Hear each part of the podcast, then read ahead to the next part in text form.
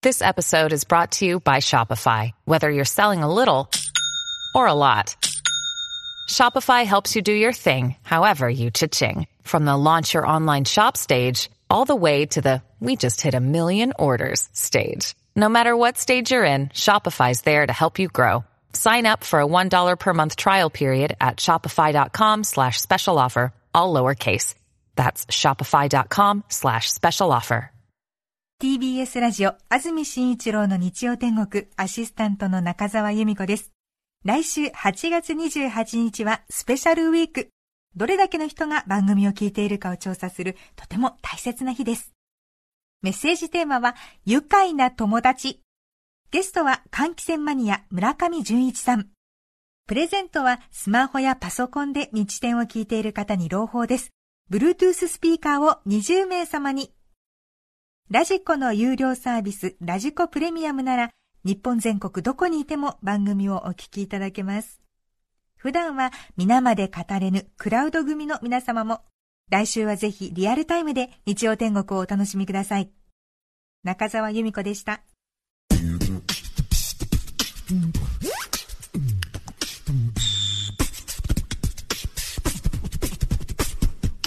TBS ラジオクラウド皆さん、こんにちは。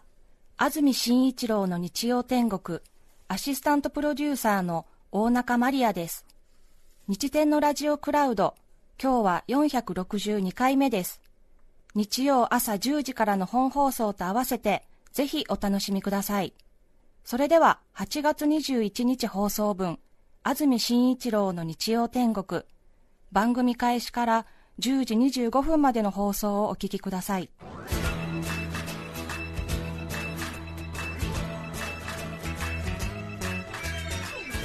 安住紳一郎の日曜天国。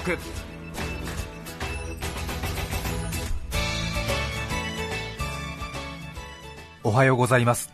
8月21日日曜日朝10時になりました。安住紳一郎です。おはようございます。中澤由美子です。皆さんはどんな日曜日の朝をお迎えでしょうか、はい、さて台風が3つ来ているという初めて見るような天気図に驚いた方も多いと思いますが、関東地方は台風9号の影響を受け今日の夜から雨が降り始めそうだということのようです、はい、天気図は皆さんご覧になりましたか？台風が3つ、うん、三角形を作って日本列島の南にあって驚いたと思いますけれども、うん台風10号というのがまた見たことのない進路をとって 西の方にまっすぐ動いてますよね。本当に左に曲がるのはちょっと記憶にないです。そうですよね、はい、多分他の台風の影響を受けてだと思うんですけれどもしかもその画面などを見ますと左側に動いている台風10号ですけども、えー、進路の予想が難しいらしいですねやはり。ああいうのって過去の経験の積み重ねで予報が出るらしいので、うん、見たことのない動きをしているので当然予想が難しいということのようですね。西に見慣れぬ動きをしている台風10号は 今は四国九州の南にあって今後沖縄の方に向かうそうで動きは停滞気味。沖縄は早くも高波などの影響が出ているようですが、とりあえず関東は台風10号の影響はなしということですね、はい、そして真ん中にいた台風9号は現在父島付近小笠原諸島の父島付近にいまして、はい、明日関東に接近または上陸の予定。予報円を見ますとまっすぐ三浦半島に向かってますね。この影響を受け今日の夜から雨が降り始め月曜、明日、火曜、明後日東日本、北日本では大雨の恐れがあるということですそして一番上に構えている現在宮城県沖にいる台風11号は北上中、この台風11号と前線の影響で北海道では現在も大雨が続いています。北海道空知地方赤平市昔炭鉱のあったところですが赤平市では24時間に175ミリと大変な雨が降っているということです。ニュースなどの映像でも届いています。北海道が大雨で被害が出そうだということですね。なので先週の水曜日、木曜日17日、18日は北海道台風7号の影響でかなり雨が降り川などが氾濫していました。さらに今度は台風11号の影響を今受けていて、そして月曜日、火曜日には台風9号の影響を受けるというので7号、11号、9号と北海道は影響を受ける受けているということになりますね。災難ですね。被害があまり出ないことを祈りたいなと思いますが。そうですね。はい。赤びらで175ミリ。私も出身北海道なので、ええ。関東の皆さんにお知らせしたいことが一つ、ええ。関東はだいたい1年間年間で1500ミリの雨が降るんですよね1500ミリ。1500ミリ。そうですね。はい、ええ北海道は少ないところだと雨が年間で750ミリしか降らないんですよ。なのでそんなに普段雨が量が多くないのでええ。多分175ミリ。赤びらの方はもう少し多いと思いますがええ。ちょっと多分びっくりしてるはずなんですね。ね。備えもそんなにということあるかもしれませんのでそういうこともあると。そうですか。普段あまり降らないのでね、ええ。ちょっと川なども溢れやすいのかなというふうに見ていましたけれども。関東地方の天気戻ります。お伝えしていますように台風9号の影響で夜から雨が降り始めそうだということです。現在はとても雨が降りそうな空には見えませんね。夏らしい青空が広がっています。はい。気温も上がっています。昨日より暑くなります。最高気温は33度前後の予報です。熊谷で34度東京、横浜、千葉、宇都宮で33度水戸、前橋で32度の予報になっています。交通機関の影響も明日月曜日は出そうだということですので少し早めに準備をしてということが良さそうかもしれませんね、少し誰に頼まれたわけでもない心配性なので八木沢ダムが気になって仕方ないんですが多分何人かいらっしゃると思うんですがええええ関東の水亀と言われています。思ってますよ。なんで誰も群馬県みなかみ町はい。八木沢ダム。私八木沢ダムの貯水率を1日に5回はチェックしてます。チェックしすぎかなって。それはそうですね。ええ。八木沢ダムの貯水率を1日に5回チェックしてますから。どうですか？どうですか？これがね、全然八木沢ダムのあたり降らないんですよ自分のいるところが土砂降りになるとええ、おい八木沢、八木沢って、八木沢には降ってんじゃないの？と思って、そう思いますよね、ね。水不足になるだるって言われてるから心配で仕方がないから、別にあのいい人ここうと思ってるわけじゃないんですよ、あのちょっとね、やっぱり降ったらいいなって思う気持ちあるじゃないですか、好奇心強めに仕上がってんで、八木沢ダム、みなかみ町のあたりどう？なんて思って。もうすぐ開けるようにしてあるんですね。えーもう何回も開いてるからすぐ開くんですよ、そこが。八木沢ダム貯水率リアルタイム現在なんつって、えー。すぐ行くんですよ、10分おきに出てるんですけど、えー。えー今44.3かな、えパーセンテージが？ーパーセン貯水率のパーセンテージが。えー。普段の年だと80ぐらいあるっていうんでやっぱり少ないみたいですね、周辺流域の降水量なんていうのが出てるんですよね。えそれが要するにダムに流入しそうなあたりの降水量だと思うんですけれども、えーそれが0.0っていうのがずっと更新になっていて、たまにやっぱり降るとね0.1とか0.3とか、えー3.2っていうのを見たときはもうなんかすっごく嬉しい気持ちになっちゃって、上がる上がるなんて言って、よく分かってないんですけども、その数値だけ見てるんですよ、えシステム自体はよく分かってないんですけども、えー左から時間、流域の降水量、それから入水量って書いてあったかな、なんかえーへー。流入量って書いてあった、それから放水量、貯水率？みたいな、えー。みたいな、うんなんとなくこの貯水率ってのが上がればいいんだろうななんて思って、そうですね。ずっと見てるんですけどね、ええー。なんて言って、うん、10分あたりに流入するのは9.9が多いななんて言ってずっと見てたりするんですけど、まあごめんなさい、見てる人にしかわからない話なんですけど、えー確か今44.3くらいですね。そうですか。えなんとか持つのかな。そうですね、ねえ。37くらいの時が長かったんですけどね、ああそうなんですか。ちょっと増えて嬉しいなと思ってるんだけどもね、え全然あの対照的にっていうか、そんなに深く考えてないから、ただ数字が上がって嬉しいって喜んでるだけで、うん。それが関東の水不足に対してストップがかけられるのかどうかも全然わからないけれども、うんうん、でも全然微増っていうかあの問題の解決には至ってないみたいですよ。でええ全然足りないらしいですけどね。ね。ええ過去最悪のペースぐらいらしいですが、はあ。ええと思いました。へ神奈川の横浜はまた全く違うシステムを構築していますので神奈川はこれ関係ない話になるんですよね。うなんですね、ええ。あっちのえ違うとこから。山梨の方から主に持ってきてあるということでーね私はもう最近横浜で仕事があるときに水をたくさん使うようにして いやでも そういうことですよね。そういうことですよそういうことです。大事ですよね。いやそうなんでですきるよことならそうです。できることを少しずつ。できることを少しずついや大事ですよね。大事ですね。大事ですよ。ねわかりました。そのようにえいたします、えそうです。はい。結構ねこれで水、うん本格的に水不足になりますとプールは使えないわ、うんあとは農業の方は大打撃ですしね。工業で水もたくさん使えます、もうすでに取水制限始まってますけども、ええ。あと人工透析とかされてる方は人工透析も私詳しく知らないんですけど結構たくさんの水を使うことになるらしいのでもし給水制限とか取水制限が 30%40%、60%くらいになるとその越境治療っていうんですか、要するに水の制限のかかってない町まで行ってそういう治療を受けようとする人が当然出てくるということでそういうの聞きます。と身につまされますよね。そうですね。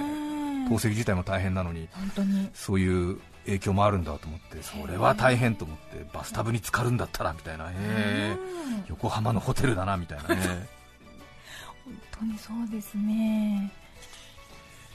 もし興味がありましたら八木沢ダムの貯水率を調べてみてください。あとネットなどに安住がチェックしてるみたいなことは書かないでください。そうしますと八木沢ダムスペース貯水率じゃなくて八木沢ダムスペース安住っていうのがガッとか出てきちゃったりして私あの自分の名前を検索するときもあるんであの必ずそっちが引っかかっちゃうみたいなことになっちゃって そっちのなんかねえー書き起こしみたいな、なんか、えー、ミヤーンさんの書き起こしみたいなところに行っちゃったりとかして、あーめんどくせえなみたいなことに、めんどくさいっていうのは語弊がありますけども、あ のそっちの方にたどり着、きたいところに。ねえーたどり着きたいところに行けなくなっちゃう、私がね、うん私なっちゃうから、えーわかります？なんとなく言ってる意味が。えー水不足、安住っていうとなんかこのラジオの書き起こしみたいなことやってくださってる方のページがあって、ありがたいですよね。ありがたいですけどもね、えーそっちに行っちゃったりして、えー違うんだ違うんだなんつって、えー さてオリンピックもいよいよ明日の閉会式の中継で終わりくらいでしょうか？ねオリンピックロスという方がもしかすると出始めるかもしれませんあが本当ですね。そうですね。えー寂しいですねなんだかたくさんの中継私も見ましたけども興奮しましたね。しますね。涙も出ちゃったりして。そうですね。そしてもう皆さん見慣れてきますといろいろ他のことも気になり始めてると思いますけれど皆さんがオリンピック見て正しくはオリンピックの放送を見て何か気になっていることはありますでしょうか？私今一番気になっているのは本当にどうでもいいことなんですけれども私が見た限りでも2人の選手がおっしゃってましたが何かあの最近は日本に帰って今一番したいことは何ですか？みたいなことを聞くのがあちょっとした上等質問というんですか？あね定番定番の、ね。そうですよね。なんとなく形式美的な、まあ誰の美なのかは分かりませんけれどもちょっと小笠原流インタビュー術みたいな感じの最後の質問としてまたちょっと選手がその質問に対して緊張を解いてニコッとしたりする日本人の顔を見せるところを楽しみにしてる人もいるわけですけれども、2人ぐらいいらっしゃいましたけど競歩の選手も答えてましたしもう1人の選手ちょっとごめんなさい。今すぐ思い出せないんですけども。すぐ日本に帰ったらラーメンを食べたいなんていうふうにね。ラーメンを食べたいです。なんて答える方がいらっしゃって。私もラーメン好きですからなんとなく親近感も湧きますし。多分海外の生活が長いので。きっと選手村で慣れない食事が続いているので気持ちがわかるんですけどね。インタビュアーはなぜ何ラーメンですかっていうふうに聞いてくれないんだろうってずっと思ってるんですよね。思いませんか？私もラーメン好きだから。でも味噌ラーメンが食べたい時と醤油ラーメンが食べたい時と塩ラーメンが食べたい時は違うんだなと思うんですよね。できればもう一歩何ラーメンですかっていう風に聞くと多分ほとんどの人はインタビューは何聞いてんだと。ねえオリンピアン。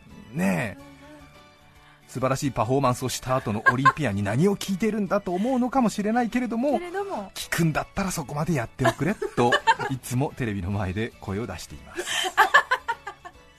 なるほどね。うん、そうか想像しちゃうから、そうですね。えちょっと欲求不満がそこに生じちゃうんですね。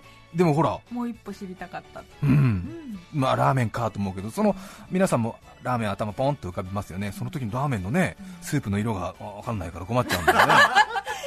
うん勝手に醤油を思い浮かべてた。でしょ？勝手に醤油を思い浮かべてるでしょ、うんでもあれ？競歩のはい。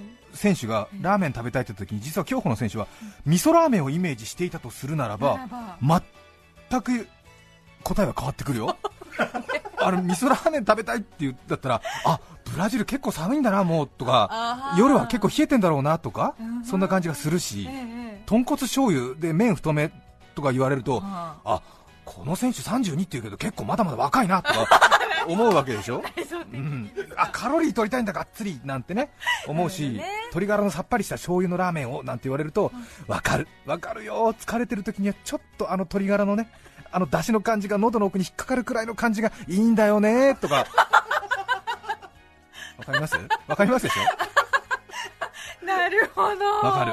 俺はすごくわかる、うん、わかるって自分で。すごくわかる、うんそうですね。そう。そうかもしれません、野菜多めの塩ラーメンちょっと白胡椒を振って食べたいんだなんて言われるとああわかるみたいな。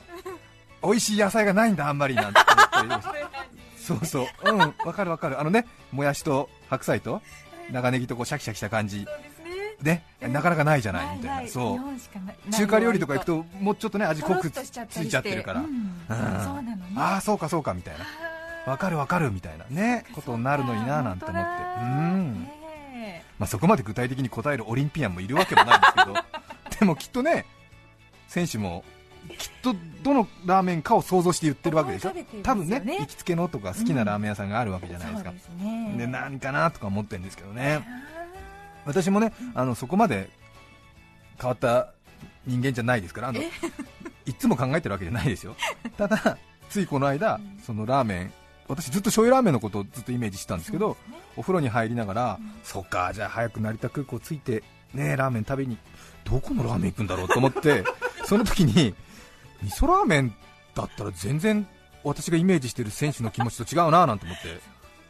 ああそうかみたいな。あーあーみたいな。うんですね。ねただえ。ねそんなね競技終わった時また競技終わって次の日などにねラーメンが食べたいと言われて何ラーメンですかって聞き返したらまたそれはそれでねうん。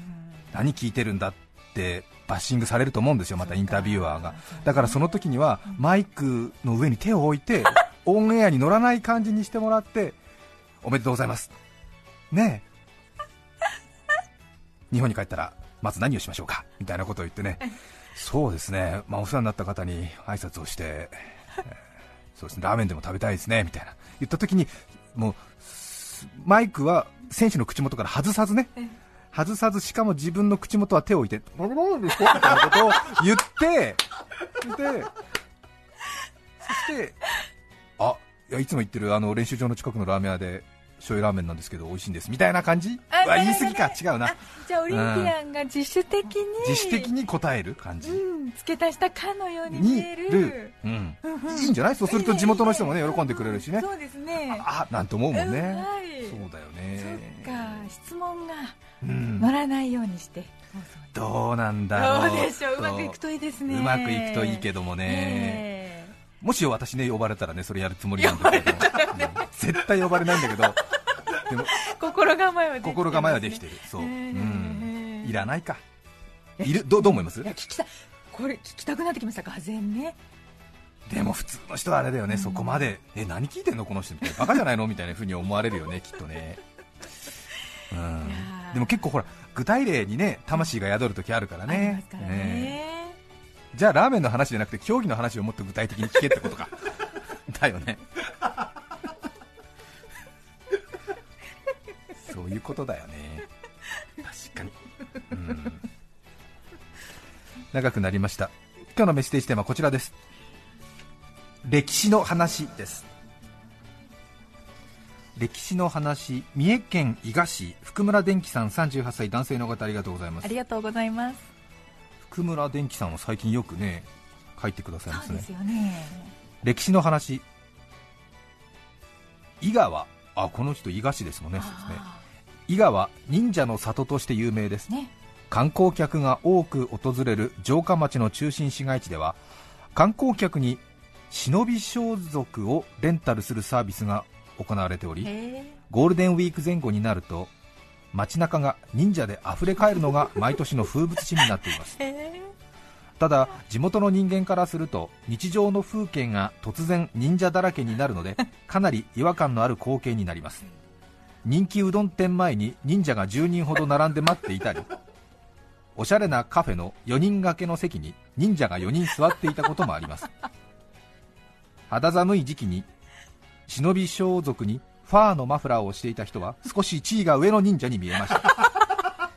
また靴やカバンは自前になりますので忍び装束にハイフィールとビトンのバッグなんてコーディネートも見かけます。全然隠密ではありませんもし伊賀に訪れて忍者になる予定のある方はええ。そのあたりのことも考えてわらじと風呂敷を持参することをお勧めします。本当ですね。伊賀市のね、ええ。方らしいアドバイスですありがねとうございます。そう確かにええ。忍び装束借りて、うん。ねこう頭巾をして、ううん。ん、でも確かに靴や、えーカバン的なものの貸し出しがないので、うん。ちょっとねスニーカーとかヒールとかに、えー革のカバンになっちゃうとおかしなことになるから、もし行く予定のある方忍び装束を借りて観光する方は、えー履物と、えー風呂敷的なものええ。を持参することをお勧めしますと。ありがたく。ありがたい。アドバイス聞いておきましょう。本当に心に留めておきます。ありがとうございます。北九州市マッハで走るハム太郎さん19歳男性ありがとうございます。ありがとうございます。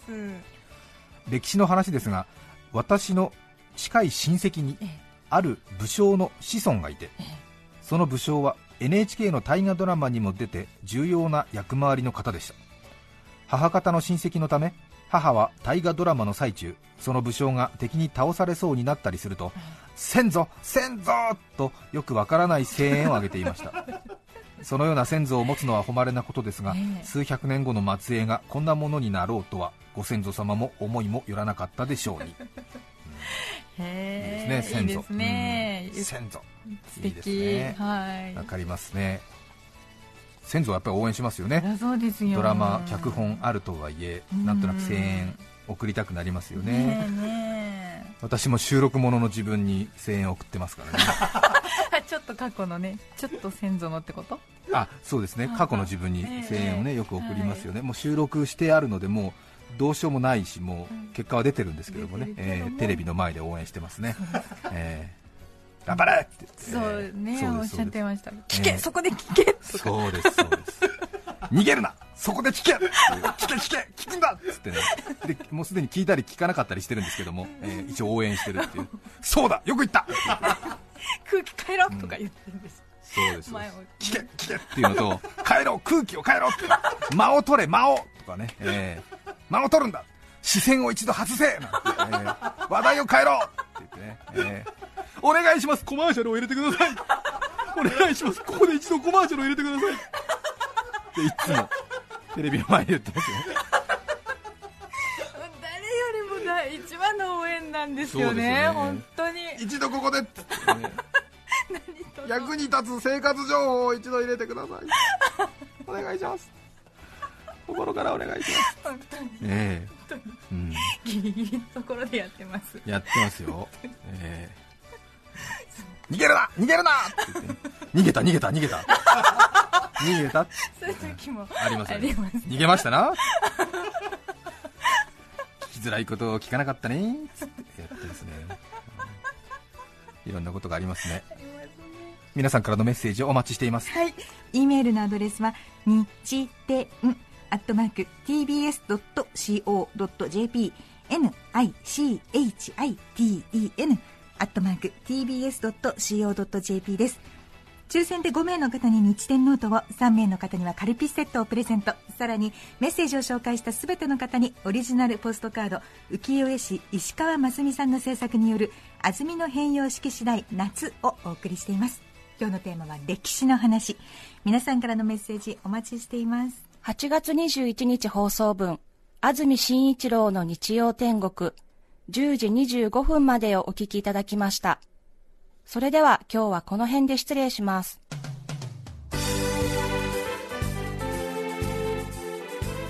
安住紳一郎の日曜天国。熱戦続くリオデジャネイロ。次はいよいよ東京です。さすがに移動は陸路じゃねえよ。お聞きの放送は TBS ラジオ954905